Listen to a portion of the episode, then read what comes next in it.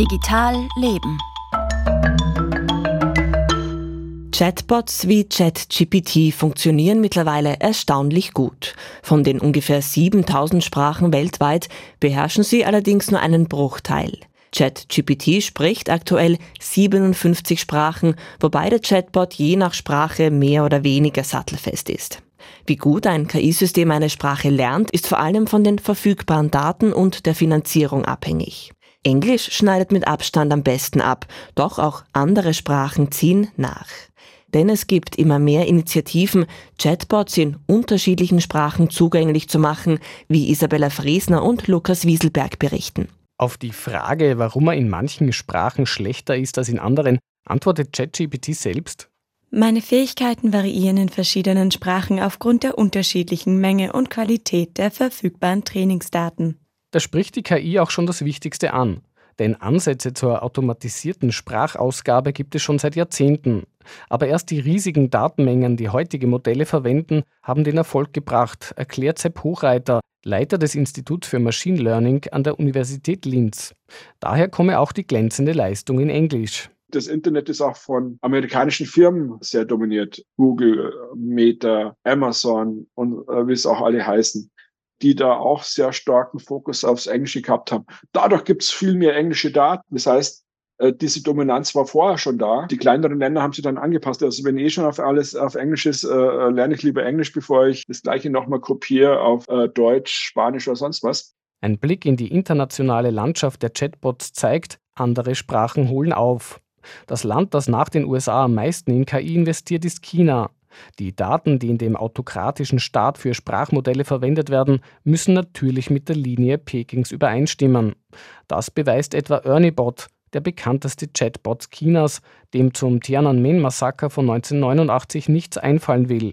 Rein technisch funktioniert ErnieBot aber gut.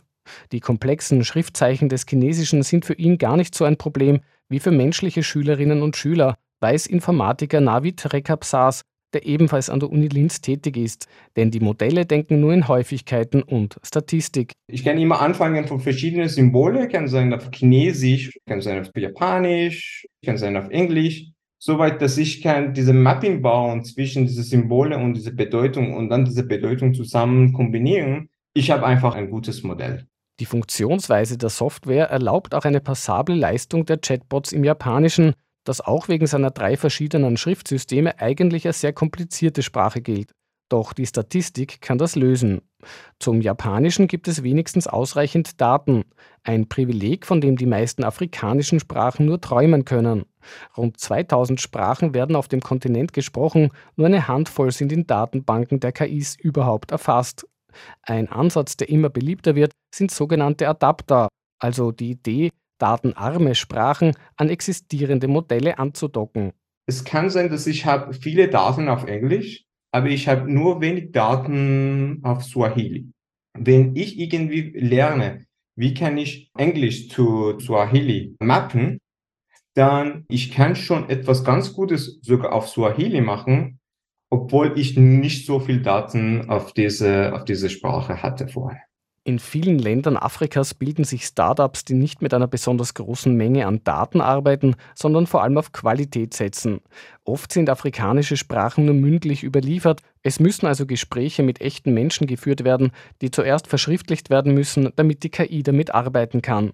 Die Dachorganisation Masakane mit Sitz in Kenia vereint solche Initiativen. Sie will KI-Werkzeuge wie automatische Übersetzung, Autokorrektur und eben Chatbots in diversen Ländersprachen zugänglich machen, etwa im äthiopischen Amharisch oder der afrikanischen Lingua Franca Swahili. Um für möglichst viele Menschen zur Verfügung zu stehen, müssen Chatbots also viele Sprachen sprechen und da gibt es offensichtlich noch Nachholbedarf. Mehr zum Thema können Sie unter science.orf.at lesen. Morgen in Matrix schauen wir uns an, wie in den Nullerjahren digitale Medien groß wurden und welche Rolle die Webseite BuzzFeed mit seinen Artikeln in Listenform dabei gespielt hat. Matrix um 19.05 Uhr in Österreich 1. Das war Digital Leben mit Julia Gindel.